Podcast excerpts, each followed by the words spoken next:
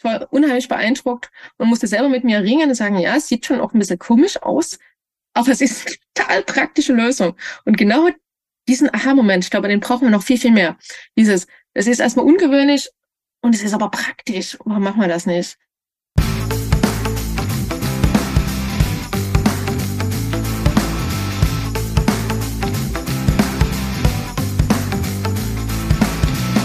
Jetzt Radfahren, der Karl-Podcast. Hallo und herzlich willkommen zu einer neuen Folge von Jetzt Radfahren, dem Karl-Podcast. Mein Name ist Florian Sturm und wir begeben uns heute auf eine Reise. Nicht so, wie ihr es aus früheren Karl-Folgen kennt, als wir beispielsweise mit Gitta Varadinek durch Afrika, mit Franzi Strohmeier von einem Konzert zum nächsten oder mit Jonas Deichmann durch den sibirischen Winter geradelt sind. Heute reisen wir in die Zukunft des Fahrrads und des Radverkehrs. Und dafür, ganz konkret, nach Paris, nach Leipzig, nach Lateinamerika und nach Afrika. Vor allem aber über den eigenen Tellerrand hinaus. Einen Überblick über all diese Ziele verschafft uns dabei Angela Franke. Angela ist studierte Verkehrspsychologin und derzeit Professorin für Radverkehr und Nahmobilität in Kassel. Sie beschäftigt sich also jeden Tag mit der Frage, wohin unsere Reise mit dem Fahrrad eigentlich gehen wird. Und zwar als gesamte Gesellschaft. Dafür fährt sie auch schon mal mit der Bundesregierung an der Seine entlang. Wir sprechen über technische Entwicklungen, über Verkehrsleitwege, die auf Straßen gesprüht werden, über Empowerment von Geflüchteten und die Frage, was wir vom Radverkehr in Ostafrika eigentlich lernen können. Es wird eine intensive, eine vollgepackte Folge, aber eine, die auch mir unglaublich viel Spaß gemacht hat. Also setzt den Helm auf und macht euch bereit. Denn wir treten jetzt ordentlich in die Pedale mit Angela Franke. Hallo Angela, herzlich willkommen im Karl-Podcast. Ja, hallo Florian, grüß dich. Sag mal, wann hast du das letzte Mal auf dem Fahrrad gesessen und wohin bist du gefahren? Ja, das war gerade letzte Woche auf der Eurobike-Messe. Und da bin ich auf dem Testparcours alles mögliche Probe gefahren. Also wirklich vom großen Lastenrad hin über ein Bambusfahrrad bis hin natürlich zu allen Varianten, die es gerade gibt, was auch Antriebstechnik betrifft. Also auch mit einem ganz neuen externen e-, elektrischen Motor. Also war, also war ganz spannend, ja. Das heißt, du kannst uns auch mal ganz kurz so einen, so einen Zukunftsausblick geben. Was denkst du denn oder welches Modell, welcher Antrieb, welches Fahrrad ist dir denn da besonders in Erinnerung geblieben? Ja, das war wirklich, also in dem Moment für mich der Blick in die Zukunft. Den hatte ich das letzte Mal, als ich in Paris war, jetzt gerade Anfang Mai auf einer Exkursion, aber jetzt auf der Messe war noch mal so ganz massiv auch zu sehen, was wirklich kommt. Und das sind also sagen wir mal 95 Prozent ist mit einer motorisierten Unterstützung das Fahrrad, aber auch ein Großteil wirklich Lastenräder. Und das ist schön zu sehen, dass wie sich das entwickelt hat über die letzten Jahre, also wie hin zu wirklich sehr großen, eher unhandlicheren, vielleicht auch eher nur von Männern zu fahrenden Lastenrädern hin jetzt, dass ich fahren konnte mit einem Lastenrad, wo 600 Kilo drauf sind und da noch bequem das Parkhaus hoch. Also einfach dazu schauen, was eine Diversität des Möglichen ist. Also von Autos, die aussehen wie Fahrräder, bis hin zu Fahrrädern, die fast aussehen wie Autos. Ne? Also diese, diese, diese Verschmelzung jetzt auch äh, und dieses, diese, diese Vorteile des Fahrrades, ne? flexibel zu sein, schnell zu sein, also wirklich auch ähm, da umweltbewusst äh, äh, von A nach B zu kommen, das hat mich total beeindruckt. Und da ist wirklich, also gerade Wirtschaftsverkehr, Lastenräder, das als Unterstützung für Familien, aber auch wirklich für für Handwerksbetriebe, ähm, das war wie so ein Blick in die Zukunft. Und da denke ich, ist ein Riesenpotenzial auch hier in Deutschland dafür. Du hast gerade die Exkursion nach Paris schon angesprochen. Wir wollten nämlich eigentlich den Podcast schon früher aufnehmen, mussten dann aber kurzfristig umdisponieren. Und zwar, weil du mit VertreterInnen der, des Bundesverkehrsministeriums äh, nach Paris gefahren bist. Was genau hat es denn mit dieser Reise auf sich gehabt? Genau, das war eine Exkursion, die ist organisiert vom Mobilitätsforum Bund, also im Auftrag des äh, Ministeriums. Und wir waren äh, gemeinsam mit 20 Vertretern aus äh, verschiedenen, sag ich mal, Gemeinden, ja, und Städten, also unter anderem Hamburg war dabei oder auch Regensburg, Berlin. Und äh, aber auch ähm, anderen Institutionen, wie zum Beispiel Bundesanstalt für Straßenwesen äh, oder eben vom Ministerium, wirklich äh, direkt aus dem Referat, Radverkehr, Vertreterin. Aber Volker Wissing war nicht dabei, oder? Nein, er hat Vertretung geschickt. Ne? und das ist ja gut, einfach zu wissen, äh, was passiert, was im Ausland los ist und einfach vor der Entwicklung, die die Paris die letzten Jahre genommen hat. Also ich weiß nicht, wann du das letzte Mal in Paris warst. Ich bin, ich war eine ganze Weile nicht und bin ausgestiegen am Gardinot. Und dort waren als erstes im Bahnhof Schilder, äh, die mich auf, auf also Bike-Sharing, ne, also auf Fahrräder hingewiesen haben. Nicht nur Taxistand, sondern auch, wie ich zum Fahrrad komme. Und dann bin ich rausgegangen und es war auf einmal alles voller Fahrradinfrastruktur.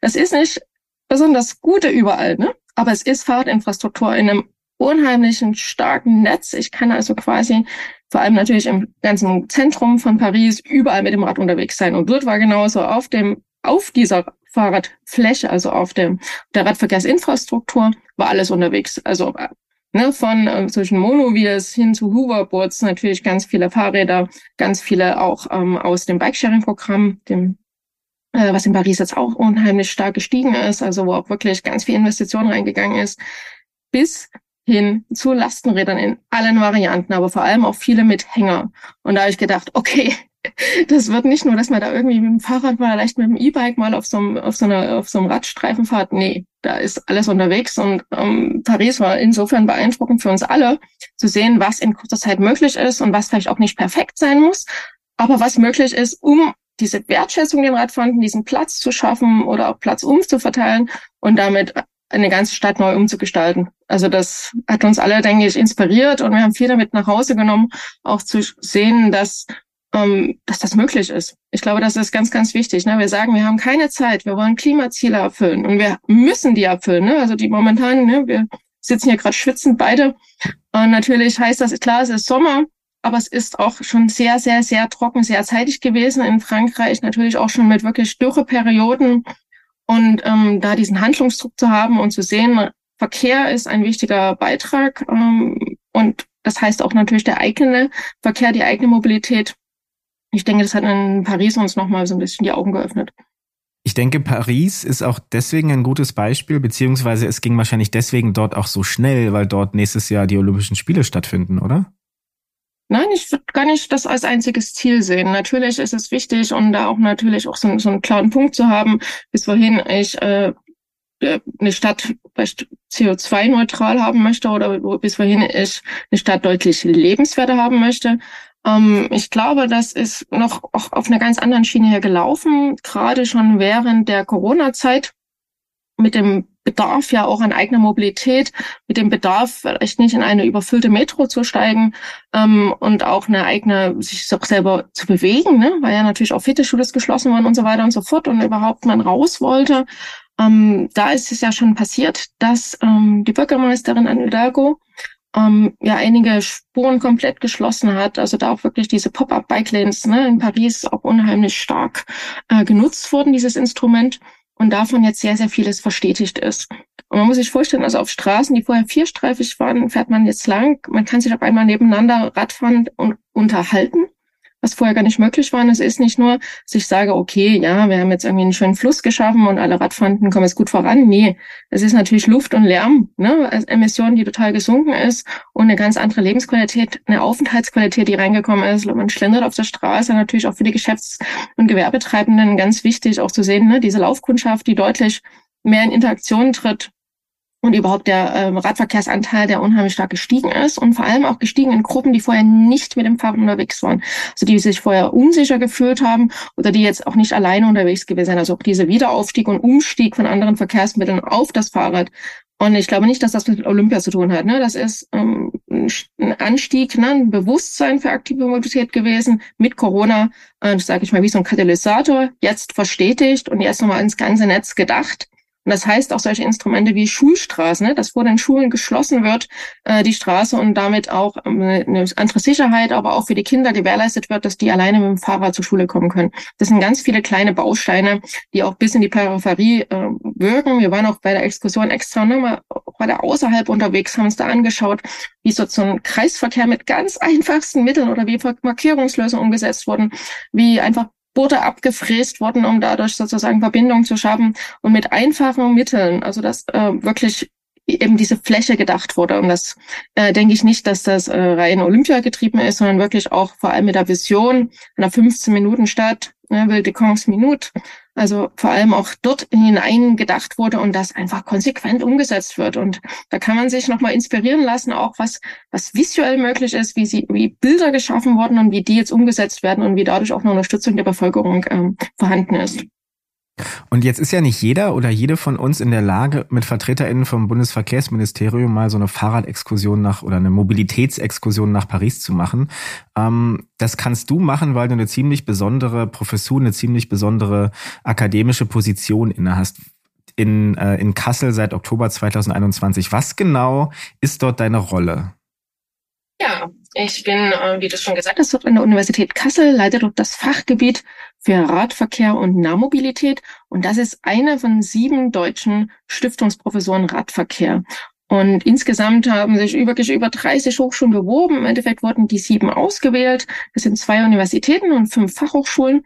Und die sind über quasi ganz Deutschland verteilt. Und wir möchten gemeinsam Lehre und Forschung im Radverkehr vorantreiben. Das heißt zum einen natürlich den Fachkraftmangel adressieren, ganz klar und wirklich Radverkehr in den Lehrplan deutlich mehr integrieren, also auch Personen ne, wie so eine Fahrradbrille aufsetzen und natürlich auch was Forschung betrifft, hier nochmal schauen, was ist notwendig? Ähm, wie kann ich Mobilitätsverhalten beeinflussen, auch langfristig? Welche Art von Preismodellen ist da unterstützend? Welche Art von Infrastruktur wirkt hier? Wie kann das Fahrrad, was ja quasi gefühlt seit 200 Jahren unverändert ist, also man geht mal auf die Eurobike-Messe und sieht, was wirklich auch gemacht wird, aber wie kann das Fahrrad noch deutlich ähm, verbessert werden, auch ähm, vielleicht in Bezug auf Sicherheit, aber auch vielleicht in Kommunikation mit anderen Verkehrsmitteln? Da sind viele Gedanken drin. Und das wollen wir untersuchen. In Kassel ähm, machen wir das. Wir bauen ein, ein Mobilitätslabor auf, auch mit einem Fahrradsimulator. Im, im genau solche, vielleicht wo sonst unsichere Situationen wären, äh, können wir dort testen oder natürlich auch unter einer kontrollierten Umwelt, ja, äh, Situation sozusagen durchspielen, schauen, wie sie den Stress erleben, äh, wie ist das Erleben überhaupt der Person in einer in dieser Situation. Und wir machen das auch in der Lehre. Wir haben auch seit Oktober 21 einen eigenen Master. Das ist der Master Mobilität, Verkehr, Infrastruktur. Und dort können die Studierenden eine eigene Säule Radverkehr und Nahmobilität belegen, was auch sehr viele Studierende machen. Also der Großteil, der nach Kassel kommt, macht auch wirklich Radverkehr. Das freut mich unheimlich. Das ist ein ganz diverser Hintergrund. Wir sind offen für, alle Bachelor-Abschlüsse. Ähm, und äh, dort kann sozusagen sich so ein Aufbaustudium und natürlich dann das äh, der Studium äh, des der Master gewählt werden. Und wir machen das mit auch wirklich vielen äh, Gastreferenten. Wir hatten jetzt auch Studierende auf der Eurobike dabei. Wir hatten Studierende auf dem Nationalen Radverkehrskongress, ne, die einfach auch diese Angebote da nutzen und sich dort auch schon vernetzen und auch schauen, was brauchen die Kommunen, wie kann ich dort in Austausch treten, was sind die neuesten Entwicklungen auf dem Markt. Ich finde, das ist ganz wichtig, da auch wirklich e-, eben genau dieses, ne, was du sagst, in die Zukunft zu schauen und auch da vorbereitet zu sein, ne, was Infrastruktur betrifft, was Verhalten betrifft, was vielleicht auch irgendwelche anderen Regularien und Regelwerke betrifft, die dementsprechend angewandt oder angepasst werden müssen und wo wir auch da genauso schauen, was ist denn die Vision? Also mir ist das ganz wichtig zu schauen, nicht was unser Status quo, sondern wo wollen wir hin? Ne, wie sieht die Stadt aus oder äh, das Land? Wie sieht die Verknüpfung Stadt und Land aus? Wo wir hin wollen, was wir sagen, das ist lebenswert, das ist umweltfreundlich, das ist äh, langfristig nachhaltig und das ist das, was wir irgendwie unseren Kindern und Enkeln auch machen wollen. Und deswegen auch diese, mein Wunsch, ja, also auch als Vision, dass man sagt, ich habe so ein, vielleicht ein Kindergartenkind und was ist dein Berufswunsch? Das ist nicht nur Feuerwehrmann oder Friseurin oder was auch immer, ohne das jetzt total gegendert zu haben, ne? Sondern vielleicht auch ähm, Krankenpfleger oder was auch immer. Sondern das ist, ich möchte gerne Mobilitätsmanagerin werden. Ja, also diese, diese klar, ich möchte, möchte Stadtplanerin werden. Ich möchte einfach ganz aktiv auch mit teilhaben, wie das aussieht von morgen und wie ich da ein wirklich ähm, Mobilitätssystem aufbauen kann, was für alle attraktiv ist und was auch alle anspricht und mitnimmt. Und bevor wir jetzt so ein bisschen in, in tiefer in deine Forschung einsteigen, will, will ich auch gerne mal über deinen Weg zur Mobilitätsforscherin äh, so ein bisschen mehr erfahren, weil dein Kindergartenwunsch war es auf jeden Fall nicht. Äh, das hast du mir im, im Vorgespräch schon gesagt. Warum ist denn, nee, oder ich fange mal anders an. Welche Rolle hat denn bei dir das Fahrrad in der, in der Kindheit gespielt? Du bist in oder bei Dresden aufgewachsen. Welche, welche Rolle hat da das Fahrrad gespielt? Ja, ich denke, das äh, kennt vielleicht jeder noch, wenn man so ein bisschen auch die Vision hat und überlegt, wie sah es denn vor 40er Jahren oder vor 50 Jahren das Verkehrssystem aus. Da konnte man natürlich vor der Straße, auf der Straße ganz normal spielen. Dieser Straße habe ich auch äh, Fahrradfahren gelernt. Mit dem, also mein Kinderrad und auch, äh, wie das damals, glaube ich, üblich war, so zur Einschulzeit, ne, um die Zeit rum, fünf, sechs Jahre waren wir da. Um, ähm, und hatte dann auch ganz stolz ein Mifa Klapprad von meiner Mutti und Oma geerbt. Um, ähm, und lilanes. Momentan bin ich noch auf der Suche nach einem lilanen Klapprad. Ich möchte mir den Wunsch eigentlich gerade wieder erfüllen und also, die haben wie so ein Revival, ne, und sind auch unheimlich praktisch, ne, dass man einfach ein Fahrrad klappen äh, kann und mitnehmen kann und da auch dieses, dass das eigentlich vielleicht weit vor der Zeit schon da war, ne, mhm. was jetzt gerade wieder kommt und auch mit von einigen Firmen wirklich sehr gut umgesetzt wird, um, um einfach die Fahrradmitnahme auch gut zu ermöglichen und diese Verknüpfung, ne, diese intermodale Verknüpfung, die zu, äh, zu vereinfachen. Ja, und das war ganz normal. Ne? Ich habe mit meinem Bruder ähm, Stunts gemacht auf der Straße mit dem Fahrrad und viel, also einfach, ne, das Fahrrad mhm. war ein ganz normales Spiel, Sportgerät, aber natürlich auch, um sich komplett in der Stadt bewegen zu können. Ne? Und dort, wo man hin musste, zu Freunden oder zum Hobby, entsprechend war man da mit dem Fahrrad unterwegs. Gab es da Strecken, die du besonders häufig oder vielleicht auch besonders gerne gefahren bist als, als Kind mit dem Fahrrad? Ja, ja, man ist halt viel auch zur, zur Schule gefahren oder dann in, entsprechend, wo man halt nachmittags unterwegs war. Ich würde jetzt nicht sagen, dass ich jetzt eine besondere Strecke hatte. Es war noch nicht so Mode, also Mode, also vielleicht, Mode ist vielleicht das falsche Wort, aber es war noch nicht so üblich, dass man mit dem Fahrrad jetzt einen Ausflug am Wochenende gemacht hat. Da kann ich mich schwerer dran erinnern. Also habe ich habe schon überlegt, ähm, ab wann das dann gestartet ist. Meine Eltern haben auch gesagt, schon mal mich mal unterhalten. Die sagen, ja, es war wie so ein Loch dazwischen, wo man eher weniger Fahrrad gefahren ist es war jetzt nicht so, dass es da irgendwie Fahrradsitze und alle Varianten gab, mehrere Kinder zu transportieren, ne? Sondern das ist dann erst deutlich später wieder gestiegen, auch zu sagen, wir machen jetzt einen Ausflug am Wochenende. Und ähm, bei mir kam das Fahrrad dann wirklich auch in der Zeit, äh, es war ne, der politische Wende in Deutschland, die Wiedervereinigung. Äh, und dort wurde unheimlich viel weggeschmissen. Und ich habe angefangen, ich wollte für mein Mifa-Klapprad halt ein, so ein Typenschild vorne dran bauen. Ich habe das abgeschraubt es hat sich dann als ein sehr hübsches Jugendstil-Schild gezeigt von um 1910 ähm, und ähm, ist dann quasi nicht an mein Fahrrad, sondern in die Vitrine in die Stube gekommen. Und eigentlich war das dann der Start auf, diese Typenschilder zu sammeln, ungefähr mehr, also mehrere hundert oh im Besitz. Und das ging dann relativ zeitig weiter, dass dann nicht nur das Typenschild mitgenommen wurde, sondern das ganze Fahrrad, was dran war. Und, und damit natürlich mit diesen alten Fahrrädern dann der Start war, da nochmal eine ganz andere Liebe zum Fahrrad zu entwickeln, ja, auch diese diese pure Technik, dieses, ne, das Fahrrad stand 100 Jahre im Schuppen und ist vergessen worden und man kann quasi Luft aufpumpen oder muss vielleicht einen neuen Schlauch einziehen und dann kann man losfahren. Mhm. Ne, also das finde ich schon immer noch sehr beeindruckend. Also vor dem ganzen Hintergrund, was das alles für neue Fahrräder waren, habe ich immer gedacht, also jetzt, ne, gerade bin ja noch ganz frisch, gerade so, mein Kopf ist so voll von den ganzen Fahrradentwicklungen der letzten Woche auf der Eurobike. Aber da dachte ich auch häufig, das kann ich nicht mehr reparieren. Wenn da irgendwas ist, dann ist das wie so ein PKW, wo erstmal vielleicht irgendein technischer Report ausgelesen werden muss. Da muss vielleicht eine ganze Einheit gewechselt werden.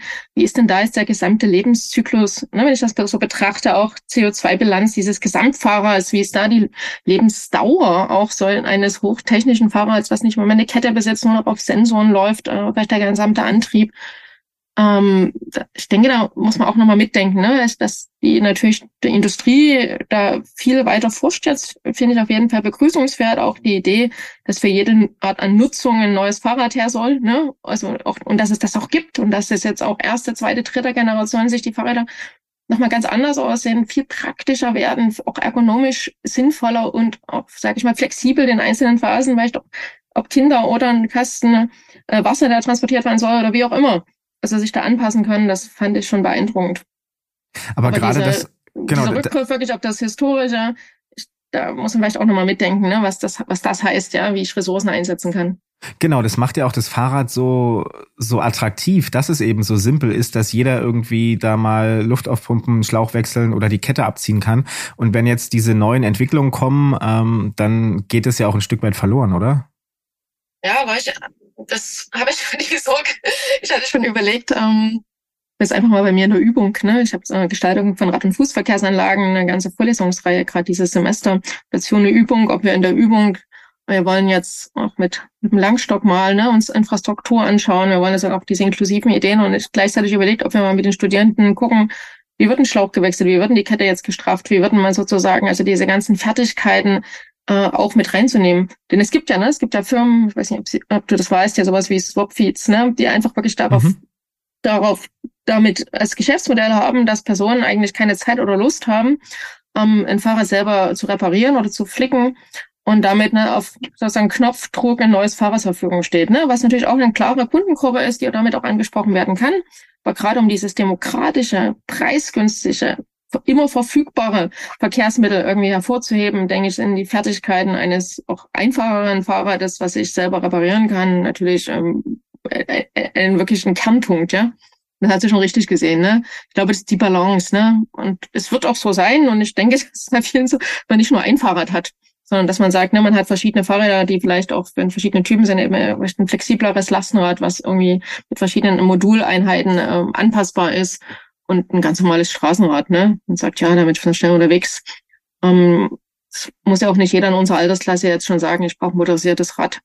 Aber ich, und ich finde es ganz wichtig, da hervorzuheben, dass Personen, die vielleicht nicht fit genug waren, wo die Distanz zu weit war, wo es zu hügelig war oder aus anderen Gründen oder bestimmte Wegeketten zu erledigen sind, dass da, wenn eine Motorisierung ist, da einfach die Freude am Radfahren entsteht oder erst wieder, wieder gewonnen wird oder äh, überhaupt erstmal erlebt wird, ähm, die vorher nicht da war. Und das ist ganz wichtig, auch diese Entwicklung zu haben und das auch zu unterstützen. Und das kann gerne mit Subventionen sein, ne, bei der Anschaffung eines Lastenrads oder bei der Anschaffung eines E-Bikes, dass einfach da Wege wirklich ersetzt werden vom Pkw, die sonst anders hätten äh, stattfinden müssen. Ja.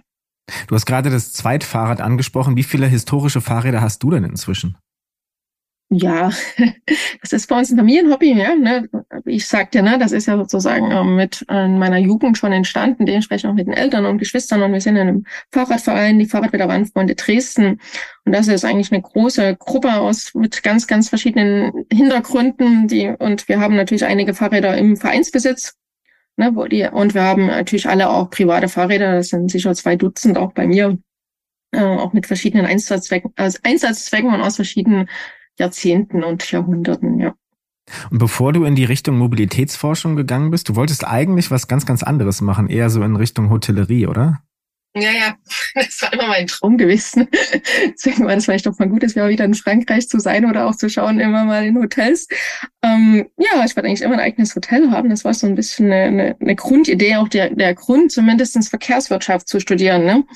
Ähm, gab ja viele Möglichkeiten, aber es gab einmalig in Deutschland, nur in Dresden, die Möglichkeit auch wirklich Verkehrswissenschaften in der Tiefe zu studieren. Wir haben ja hier eine Fakultät in Dresden auch mit 20 Professoren, die sich nur äh, mit äh, Verkehrsthemen beschäftigen. Ne? Und habe ja dann ähm, erst ähm, bei Tourismuswirtschaft auch ähm, angefangen äh, zu arbeiten und bin dann gewechselt zu Verkehrspsychologie und habe dort meine absolute Heimat gefunden und auch ähm, die, die, die Anknüpfungspunkte, die mir bis dahin gefehlt hatten, ne? auch dieses zu verbinden zwischen Ingenieurwissenschaften, Wirtschaftswissenschaften, Psychologie, so diese Verhaltenskomponente mit reinzunehmen und zu sehen, es ist nicht immer alles rational, es hat auch andere Hintergründe noch und gerade die Mobilität ist ja so interdisziplinär, es ist wichtig, ist eigentlich genau diese verschiedenen Anknüpfungspunkte mit aufzunehmen und das habe ich jetzt auch in Kassel umgesetzt, indem ich mir äh, einfach ein Team zusammengestellt habe oder aufgebaut habe und nochmal aufbauen bin, was ganz interdisziplinäre Hintergründe hat, ne, was aus ganz verschiedenen Richtungen kommt, so dass wir da gemeinsam äh, bessere Ergebnisse erzielen, sag ich mal, ne, was jetzt Lehre und Forschung betrifft, da eben jeder seine eigene Fertigkeiten, seine eigene Erfahrung, sein eigenes Wissen mit einbringen kann. Was für Fragen hast du da bearbeitet in der Verkehrspsychologie während deines Studiums beziehungsweise auch jetzt? Ja, ähm, für mich war eine Kernfrage und das treibt mich immer noch um, wie ich natürlich, wie Verhalten beeinflusst werden kann, ohne dass das irgendwie schlecht sich anfühlt, ne, sondern wie Verhalten so auch beeinflusst werden kann, hin zu mehr ähm, nachhaltige Mobilität. Also da sehe ich wirklich Radfuß und ähm, ÖPNV, also den gesamten Umweltverbund. Und ich habe das viel über Preise mir gedacht, ne, über verschiedene Preissysteme. Man hat ja verschiedene Anknüpfungspunkte, ne, wie ich, ne, wie ich ein Produkt ändern kann oder wie ich im Endeffekt ein Produkt auch attraktivieren kann. Und ähm, das habe ich mir natürlich angeschaut, auch wirklich in Bezug auf City Mode, auf Parkpreissysteme, auf ÖPNV-Preissysteme, war da meiner Zeit, gerade was ÖPNV betrifft, wahrscheinlich jetzt eine ganze Weile voraus. Wenn ich jetzt schaue, ne, was im letzten Jahr gerade mit 9-Euro-Ticket jetzt mit dem Deutschland-Ticket so gelaufen ist, dass man viele Gedanken, ähm, die schon eingeflossen sind in Forschungsarbeiten, schon gefühlt von vor zehn Jahren und das mich sehr, sehr freut und natürlich jetzt auch dazu motiviert hat, auch nochmal eine weit, deutschlandweite Umfrage zu machen, auch eben zum, zur Wirkung vom 9-Euro-Ticket, äh, die wir jetzt auch nochmal als vierten Erhebungszeitpunkt jetzt gleich im Sommer nochmal raussenden werden. Äh, aber ansonsten ist natürlich ähm, da schon der Gedanke auch nachhaltige Mobilität natürlich mit drin gewesen, auch zu schauen, ähm, ich habe da erstmalig auch Projekte gemacht, wirklich zum Radverkehr. Ne? Und wir haben uns angeschaut, wie, welche Daten bräuchte denn auch eine, eine Stadt oder eine Gemeinde, um Radverkehrsprojekte zu planen, welche Daten an Radfahrenden sind nötig und mit dem, auch mit dem Gedanken sind, ich mache da einen Schutzstreifen und dann fahren die Radfahrenden da drauf. Na klar, die haben auch keine Chance, ne? Ist ja auch genug. Aber sind die alle gleich? Wer fährt denn dort? Haben die anderes Bewusstsein für Sicherheit? Fühlen die sich in dem Moment gerade wohl? Würden die das wieder machen? Würden die hier auch sagen, hey, ich fahre jetzt auch mit dem Fahrrad auf Arbeit, ist total angenehm, willst du das nicht auch machen? Also genau diese Gedanken mit reinzunehmen und wir haben angefangen auch wirklich zu schauen, wo bewegen sich Radfahrende im Netz, welche Radfahrenden sind das? So da wirklich schon reinzugehen, das war 2014, 2015 und dann gerade 2015, 2016, vielleicht erinnerst du dich, ähm, hatten wir ja die sogenannte Flüchtlingskrise, mhm. also so mindestens auch äh, sehr, sehr viele Geflüchtete, die nach Deutschland gekommen sind, also zahlen ja auch um eine Million. Und der Gedanke, und ich weiß noch, ich saß mit einem Kollegen, weil wir saßen abends, spät abends im Büro und haben diskutiert, was wir jetzt tun können. Ähm, ich, wir merken ja, die Stadt wird voll. Auch, ne, also diese, auch diese Herausforderung, dieses natürlich, wir schaffen das, dieser immer noch dieser Gedanke dahinter. Ich habe überlegt, was kann ich denn als Wissenschaftlerin in diesem Feld dazu beitragen. Und wir haben uns eben auch ein Projekt überlegt, dann zu sagen, wie sieht Mobilitätsverhalten aus? Was sind Bedürfnisse von Personen, die nach Deutschland einreisen? Und ähm, welches Art an Mobilitätsverhalten haben diese Personen? Welche Bedürfnisse haben sie im Endeffekt und welche? Wie kann das auch? Wie können diese Personen auch partizipieren an aktiver Mobilität? Wir haben ganz viel natürlich auch die Rückmeldung bekommen. Also, ähm, also wir haben das Projekt dann auch beantragt, wir haben das auch gefördert bekommen äh, vom äh, über den nationalen Radverkehrsplan äh, vom Verkehrsministerium und eben dann auch wirklich Personen interviewt, vor allem aus dem Hintergrund, ähm, also ehemalige Sowjetrepublik, äh, aus dem syrischen Bereich und aus, äh, aus der Türkei und wirklich auch geschaut, was sind Bedürfnisse von diesen Personen, wie können die äh, teilhaben und einfach diese gemerkt, ne, diese diese dieses Empowern, also dieses irgendwie Personen stark gemacht werden, weil sie auch Fahrrad fahren können, weil sie zum Beispiel von der dezentralen, also ne, eher von der, von der Erstaufnahmeeinrichtung, die vielleicht sehr weit außerhalb der Stadt lag, auf einmal in der, in der Lage waren, also ne, auf einmal, also diese, diese Fertigkeit hatten, mit dem Fahrrad zu fahren, ganz andere Ziele zu erreichen, selbstständig zu sein, auch eine eigene Freiheit. Und das fand ich war für uns ein ganz wichtiges, äh, ganz wichtiges ähm, Learning ne, aus, aus diesem Projekt zu sehen, okay, das sind verschiedene Gruppen mit verschiedenen Bedürfnissen, aber der ganz großen Kraft dahinter, teilhaben zu wollen, auch diese Infrastruktur nutzen zu wollen und auch zu sehen, das haben wir immer wieder gespiegelt bekommen, wie sicher Deutschland ist, in dem Moment auch, wie viel Infrastruktur Radverkehr und Fußverkehr bekommt im Vergleich zu anderen Ländern und wie natürlich das ist auch, dass Personen aus allen verschiedenen Hintergründen und Herkünften und mit allen verschiedenen Berufen äh, das Fahrrad nutzen, um damit auf Arbeit oder zu fahren oder ihre täglichen Wege zu erledigen. Ja, das ist interessant, dass du auch gerade das mit den Geflüchteten ansprichst. In der letzten Karl-Podcast-Folge hatte ich äh, Caroline Rosinek, eine Geografin, zu Gast und da haben wir auch darüber gesprochen, wie stark das Fahrrad eben zu sozialer Teilhabe ähm, oder wie stark das Fahrrad soziale Teilhabe ermöglichen kann. Und das war ja genau der Hintergrund, den du gerade auch besprochen hast. Und ich stelle mir das auch aus dem, vor dem Hintergrund interessant vor, weil gerade aus ne, den verschiedensten Kulturkreisen, dass dort ja auch das Fahrrad ganz, ganz andere Rollen spielen ähm, in der Heimat. Ne? Manchmal dürfen nur die Männer Fahrradfahren lernen, manchmal wird gar nicht Fahrradfahren gelernt. Was sind, sind da so deine oder eure Erfahrungen gewesen, wenn man auch die unterschiedlichen Kulturkreise anspricht? Ich habe ähm, parallel in Dresden, also ich habe eine, mit einer halben Stelle war ich sozusagen Wissenschaftlerin und habe am, am Lehrstuhl Verkehrspsychologie geforscht und dort vor allem eben Radverkehrsprojekte oder eben auch Projekte zur Förderung von nachhaltiger Mobilität bearbeitet. Und mit der anderen Hälfte war ich in, in, in, weiter, in einem Weiterbildungsprogramm integriert, äh, was von UNESCO, UNEP und vom äh, Umweltministerium gefördert wird, was sozusagen Ausbildung macht für Personen aus Entwicklungsländern, aus ähm, Schwellenländern in allen klimarelevanten Themen. Das 17-Programm in Dresden ist das. Und dort habe ich das den Bereich, ne, sage ich mal, nachhaltige Mobilität abgedeckt auch.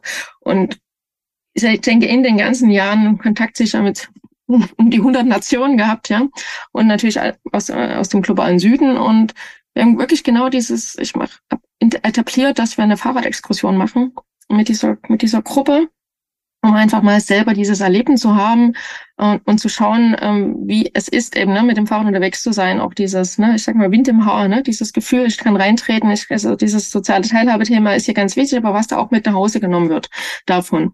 Und wir haben da auch natürlich verschiedene Kulturkreise, sage ich gerade Lateinamerika mit einer ganz starken Fahrradhistorie auch, ne, die einfach alle auch Fahrrad können und wollen und auch total dabei sind.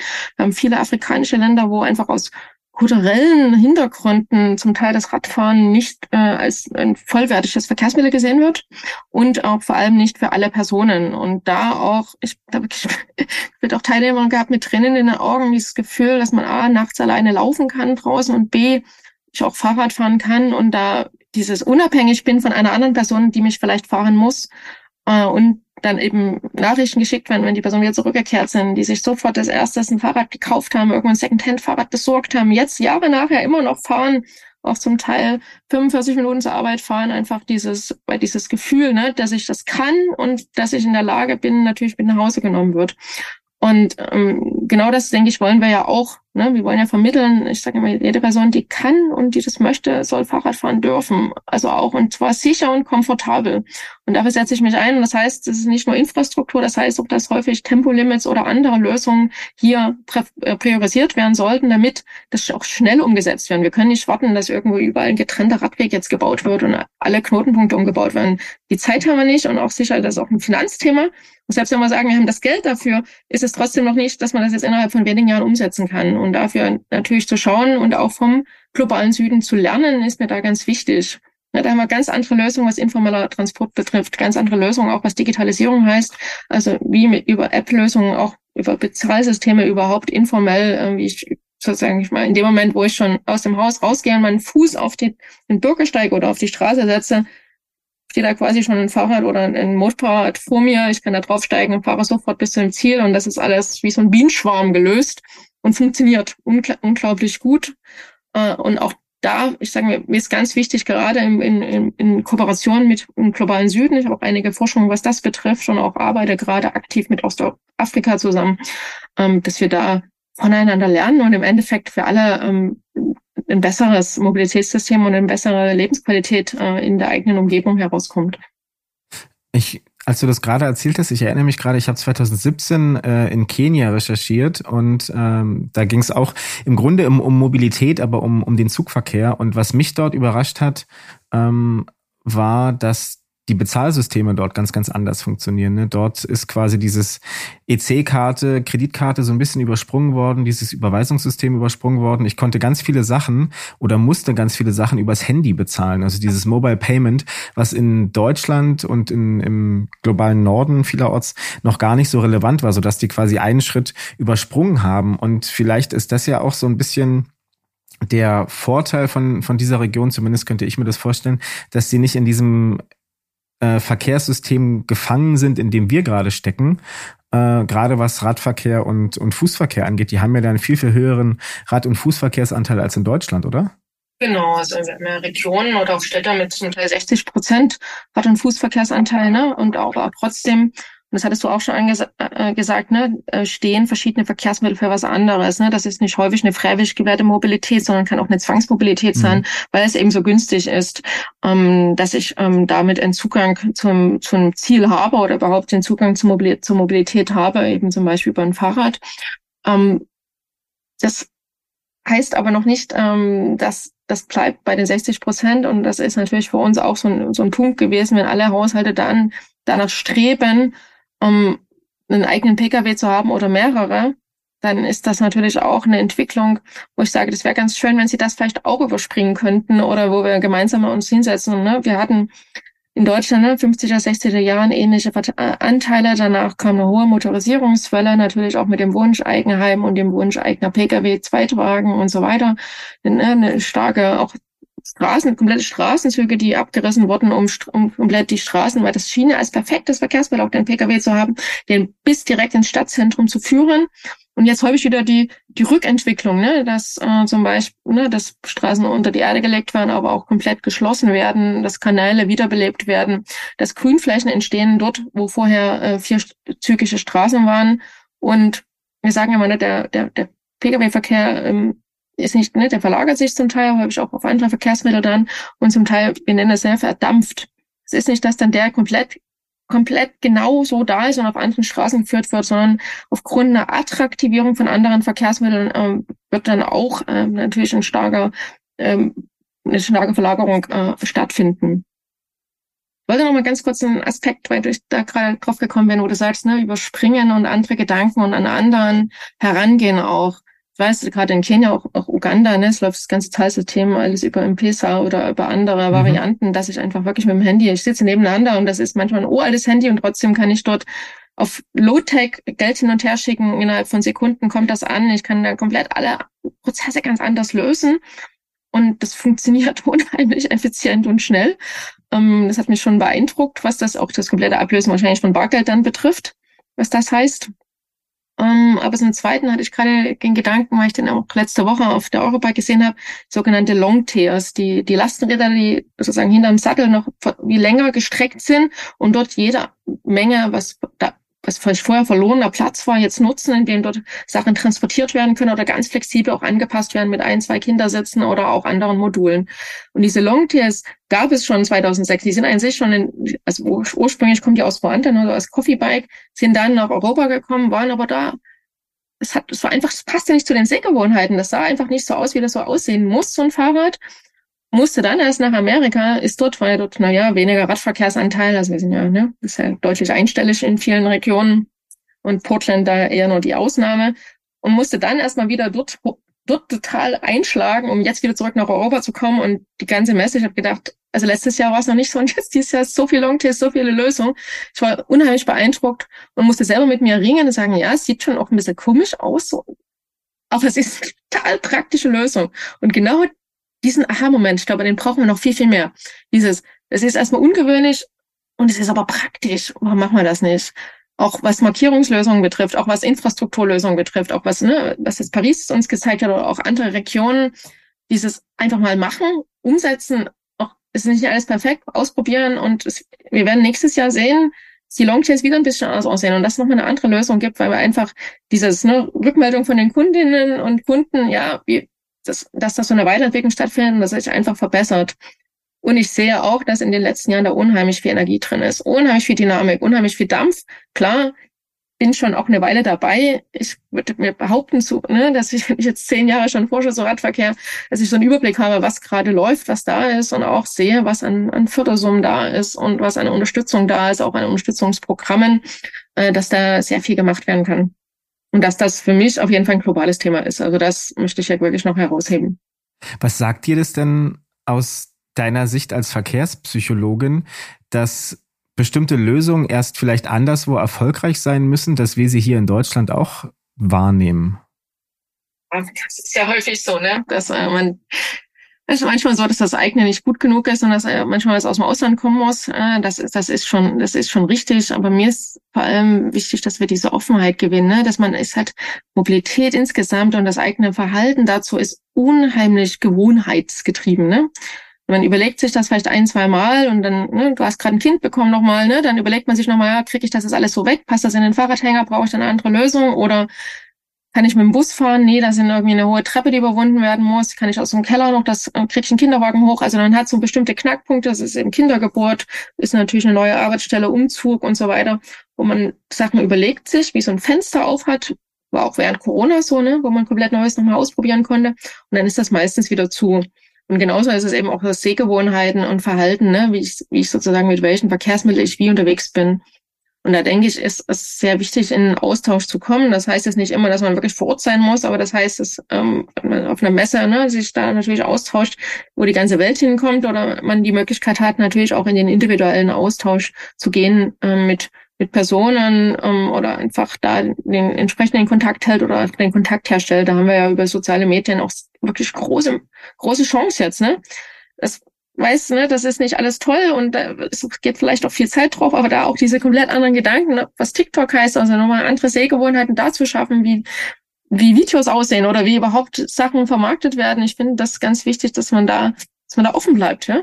Und jetzt nicht sagt, oh, das machen wir schon immer so. Mhm. Und das versuche ich auch mit den Studierenden ne, zu diskutieren, auch zu sagen, ne, sie, sie werden dann, ne, die, die machen einen frischen Abschluss, sie kommen in der Verwaltung, wo vielleicht Sachen schon immer so gemacht werden und auch entsprechend ein Standing zu haben oder auch eine Überzeugung zu sagen, lasst uns doch zusammensetzen, lasst uns schauen, wie finden wir hier eine gute Lösung oder ich habe eine Idee, wollen wir da mal was probieren?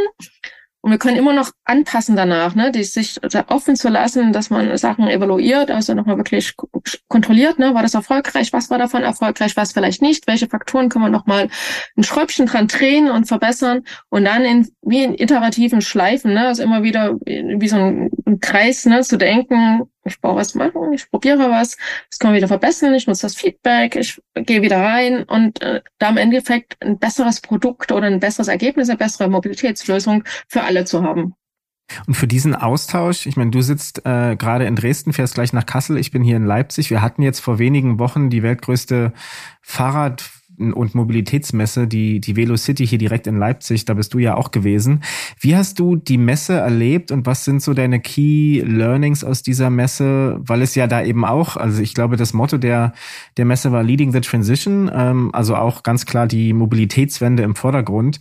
Was waren da so dein, dein Gefühl? Wie, wie ist da so der Stand der Dinge momentan? Weil es wird ja häufig viel geredet, aber die, an den Umsetzungen, zumindest das, was die breite Gesellschaft dann mitbekommt, da geht's ja dann doch eher schleppend voran. Ja, die Velocity-Konferenz ist schon was ganz Besonderes, muss ich sagen. Ne? Wir ähm, war auch in Leipzig jetzt die größte, die es jemals gab. Wir hatten über 1500 Beteiligte.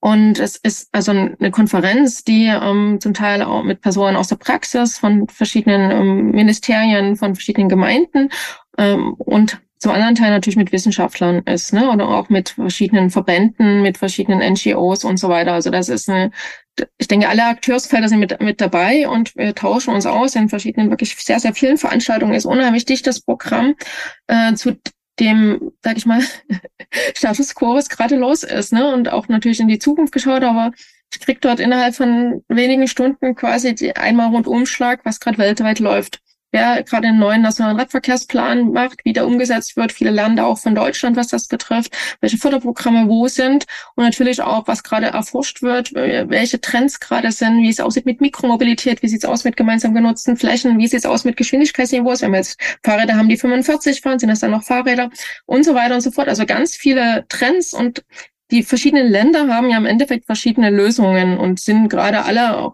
da vielleicht auch Sachen zu beschleunigen, Sachen zu vereinheitlichen, zu standardisieren. Darum, also da ging es auch in der Eurobike drum, aber natürlich auch ähm, dazu zu schauen, wie kann ich vielleicht Kräfte bündeln. Ne? Und im, ich sage immer wieder, ich habe auch in meiner eigenen zum Vortrag gesagt, schauen Sie bitte mal, wer links und rechts von Ihnen sitzt.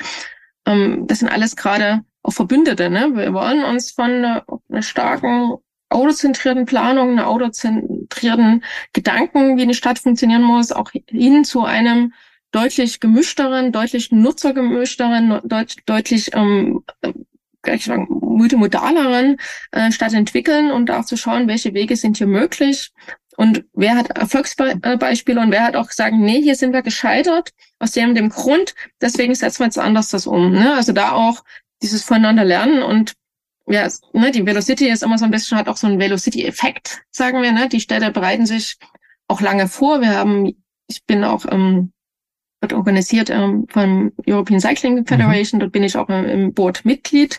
Und deswegen weiß ich jetzt schon natürlich, okay, wir haben schon für 24 und 25 Städte stehen schon fest. Das wird Gent und Danzig werden. Und für 26 ist jetzt momentan gerade der Biederprozess raus. Also man hat mehrere Jahre im Voraus, mhm. wie sich die Städte vorbereiten auf die Velocity, ähm, Sachen auch wirklich umsetzen. Und das haben wir in Leipzig auch gesehen. Ne? Es ist einfach viel passiert. Und das ist, was auch bleibt.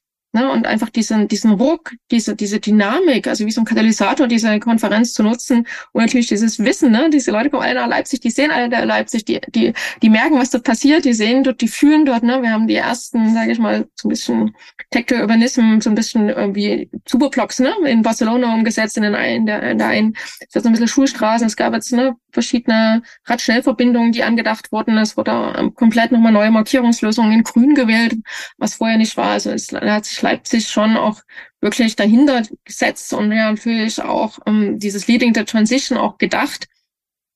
Man nimmt nicht immer eine Stadt, wo alles fertig ist, ne, wo alles schon perfekt ist und dann gucken wir uns das an und dann jeder sagt, boah, ich kann gar nicht dazu bei, ne, es ist zu weit weg von meiner Realität gerade. Ich kann da nicht andocken. Häufig ist es wichtig eigentlich genauer zu schauen, boah, fünf Jahren sah es hier noch so aus. Boah, ist echt Wahnsinn. Was habt ihr dafür gemacht? Was waren, was waren eure Kernhebel? Um genau das zu schaffen und eben das auch im, im Rucksack dann wieder mit nach Hause zu nehmen und ähm, im Endeffekt ja da, da mitzudenken. Und vielleicht noch als hier als kleiner Fun Fact. wir hatten letztes Jahr in Ljubljana zur Velocity uns überlegt zusammen und haben geschaut, ja, das ist ja in Leipzig. Und ich sage, ja, Leipzig ist für mich schon ein bisschen meine Heimat alles, ne, die Heimatregion. Dann haben wir geschaut, wenn man da von Utrecht und Amsterdam losradelt, radelt man direkt über Kassel genau nach Leipzig. Und im Endeffekt aus dieser ja, äh, Idee, vielleicht auch Schnapsidee, ist das entstanden, dass eine ganze Delegation aus Holland losgeradelt aus den Niederlanden in Kassel einen Tag gewesen ist, sich dort alles auch angeschaut hat, wir die dort äh, sozusagen versorgt haben äh, mit meinem gesamten Team eben vom Fachgebiet. Und dann sind sie weitergeradelt nach Leipzig. Und das ist häufig auch so, ne, dieser Effekt. Es wird also auch per Fahrrad häufig angereist und das Land komplett nochmal neu erlebt. Und das fließt alles wieder mit ein in jedes Gespräch, ne? Mensch, in Leipzig habt ihr es so gemacht. Oh, in Deutschland macht ihr es so. Ihr habt einen nationalen Radverkehrsplan. Was macht ihr denn sonst noch? Ah, ihr habt sieben Radverkehrsprofessoren. Wahnsinn. Ne, das ist ein Aushängeschild für Deutschland. Also ich werde weltweit angefragt, auch eben als Fahrradprofessoren und eben natürlich auch, wie das jetzt etabliert wird, ne? wie das sozusagen in den Lehrplänen drin ist, wie wir jetzt Fachkräfte dafür ausbilden können und was, was da auch für eine Dynamik insgesamt entsteht und die hoffentlich weiter ausstrahlt auch. Ja, das macht schon der Enthusiasmus, den du gerade an den Tag gelegt hast oder an den Tag dieses macht schon Hoffnung, dass da wirklich was passiert. Und vielleicht so als, als letzten Aspekt noch mit Bezug auf die Velocity, bevor wir langsam auf die Zielgerade einbiegen. Du hast von äh, so Best-Practice-Beispielen gesprochen, dass man sich hier mal orientiert und da mal orientiert. Gibt es da so konkrete Ideen, die du dort von der Velocity mitgenommen hast, von denen du denkst, ja, das könnte bei uns auch in Deutschland funktionieren? Ich war gerade ähm, habe gerade einmal gesagt, okay, in Deutschland funktionieren. Ja, ich hatte gerade spannende Deutschland-Session und war selber schon gespannt äh, und fand das toll auch zu sehen, was in Deutschland schon möglich ist. Also was einige Städte und Kommunen auch in Deutschland schon machen. Äh, vielleicht hier auch als Beispiel Hamburg, ne, die auch wirklich viel Open Data machen, richtig äh, mit Daten arbeiten und natürlich da auch unheimlich vorangeprescht sind. Und das zeigt sich eben auch jetzt im Radverkehrsanteil und mit Fahrradfahren, die einfach glücklich sind und äh, auch mit den weiteren, der Stadt, was die auch weiterhin dafür umsetzen möchte. Um, wenn wir ins Internationale schauen, ist, sind das häufig auch äh, viele, viele kleine Lösungen. Ne? Wir hatten zum Beispiel was jetzt auch zum, zum Fahrradfahren im Winter, ne, was da für Lösungen äh, gefunden werden können, mit welcher Varianten auch selbstleuchtende Radwege oder auch Beleuchtung, die mitgeht, ne, wo ich sage, ah, okay, stimmt, ich habe noch gar nicht drüber nachgedacht, dass es auch ein Sicherheitsthema ist. Ne? Manchmal ist man selber so ein bisschen gar noch gar nicht komplett drin, wo man merkt, ah, neue Personen können ja aufs Fahrrad gebracht werden, indem ich natürlich überlege, in Regionen, wo es ne, wenn es nachmittags um drei schon dunkel ist, Personen deshalb nicht mehr mit dem Fahrrad fahren oder eben bei uns ist es ja im Winter auch zeitig dunkel, ne, was da auch an ökologischen Lösungen umgesetzt werden kann. Oder ähm, insgesamt natürlich in der Zusammenarbeit äh, in den Gemeinden selber, wo eben auch was für was an Stellen geschaffen wird oder in Personen, die wirklich sich um die Umsetzung von Themen kümmern oder auch verschiedene Ideen für, für Lastenrad-Sharing-Systeme, wo ich eben auch modular verschiedene Lastenräder für meine eigene Lebenssituation ausleihen kann, ausprobieren kann. Also da gibt's immer, also ich bin immer ganz inspiriert. Ne? Ich gehe mal nach Hause und habe erstmal den Kopf voll. Und natürlich ist das auch, das muss ich auch sagen, das ist auch so ein bisschen wie Familientreffen. Ne? Es ist auch wirklich, ich, es ist, ich finde es ganz, ganz wichtig, dass man auch einander kennt und weiß, okay, wer, wo sind Personen, wer ist mit dabei, wen kann ich mal schnell anzapfen, auch wenn ich eine schnelle Lösung brauche. Ne? Und wenn es das, ich hatte eben auch ja, Bekannte in Brasilien, die wirklich jetzt ganz viel umgesetzt haben, die Kreuzungen nochmal neu gemalt haben, ne? mit so einer Sprühkreide. Und ich davon unheimlich viel gelernt habe, auch zu sehen, okay, das ist einfach schnellstmöglich und danach haben sie es verstetigt, eben mit einer verbesserten Lösung. Mensch, in Leipzig machen wir jetzt auch, also auch mit Kreidelösungen, erstmal Markierungslösungen, um da erstmal zu schauen, was ist davon gut, was wird davon angenommen, was können wir jetzt verstetigen. Und für mich noch auch ein, ein, wichtiges Thema, und ich denke, das schließt vielleicht den Kreisen, aber wie gesagt, am Anfang ist es ganz schön warm gerade. Ähm, wie müssen wir uns denn vorbereiten, äh, um auch eine Stadt oder auch auf dem Land weiterhin attraktiv zu sein für aktive Mobilität? Und da habe ich auch ne, einiges dazugelernt, weil wo jetzt schon Kommunen weil ich so Sprühnebelanlagen machen, wie können andere Bepflanzungen aussehen. Ich habe mir in Utrecht angeguckt, da war die gesamte Fassade, also die auch sozusagen Auflagen, das neue, es alles begrünt werden muss, ne? Also das sozusagen da komplette neue Gedanken oder ich bin, also ich freue mich da sehr, bin da immer sehr, also nicht freuen im Sinne von, oh, wir müssen was tun, sondern freuen im Sinne von, es geht vorwärts, ähm, es sind viele Leute dabei und die die Fahrradbubble, ich sage immer, ne, wir sind, sind wir nur die Fahrradbubble und es ist ganz wichtig, dass wir eher nach draußen gehen Deswegen ja auch wir beide uns unterhalten, um zu sagen, ne, was ist das Wissen, was wir, was nach draußen gehen kann, was wir noch viel weiter streuen müssen und wer sind alles unsere Verbündeten. Und je mehr, desto besser im Endeffekt, ne? Und die können aus ganz verschiedenen Hintergründen kommen und die können auch gerne mit dem Auto fahren, wenn das unsere Verbündete sind und die genauso ein Interesse haben, bin ich da eben auch offen zu kommunizieren und zu sagen, woran hakt's, was können wir gemeinsam machen, wie können wir gemeinsam noch, sag ich mal, die das äh, aktive Mobilität, der gesamte Umweltverbund weiterhin nach vorne treiben, ja. Dieser Wissensaustausch und dieses, diese Ideen, davon gibt's ja noch so, so viele, aber unsere Zeit ist leider schon rum. Du hast gerade gesagt oder vorhin, dass du ne, vielfach nachgefragt bist, deswegen musst du gleich in deinen nächsten Termin. Wir sind noch lange, lange nicht am Ende mit den Fragen. Vielleicht können wir einfach irgendwann nochmal ähm, das Gespräch fortführen und eine zweite Folge aufnehmen. Ich habe für den fürs Ende noch ähm, zwei, drei Halbsätze für dich und würde, würde dich bitten, dass du die einfach ähm, nach bestem Wissen und Gewissen vervollständigst. Ja, sehr gerne. Am Fahrrad fasziniert mich vor allem, dass es so einfach ist. Ich bin überzeugt, dass die Verkehrswende schon längst angefangen hat und wir viele Verbündete brauchen, damit sie sich deutlich beschleunigt. Meine Vision für den Radverkehr in Deutschland ist, dass alle feststellen, dass ich nicht mehr diskutieren muss, warum das Rad so gut ist, sondern weil es einfach so attraktiv ist, dass es zum Verkehrsmittel Nummer eins, also wie so eine Rückfallebene wird. Angela Franke forscht seit 14 Jahren zu nachhaltiger Mobilität und ist Professorin für Nahmobilität und Radverkehr an der Universität Kassel und noch dazu leidenschaftliche Fahrradsammlerin. Angela, ganz, ganz herzlichen Dank für deinen Besuch.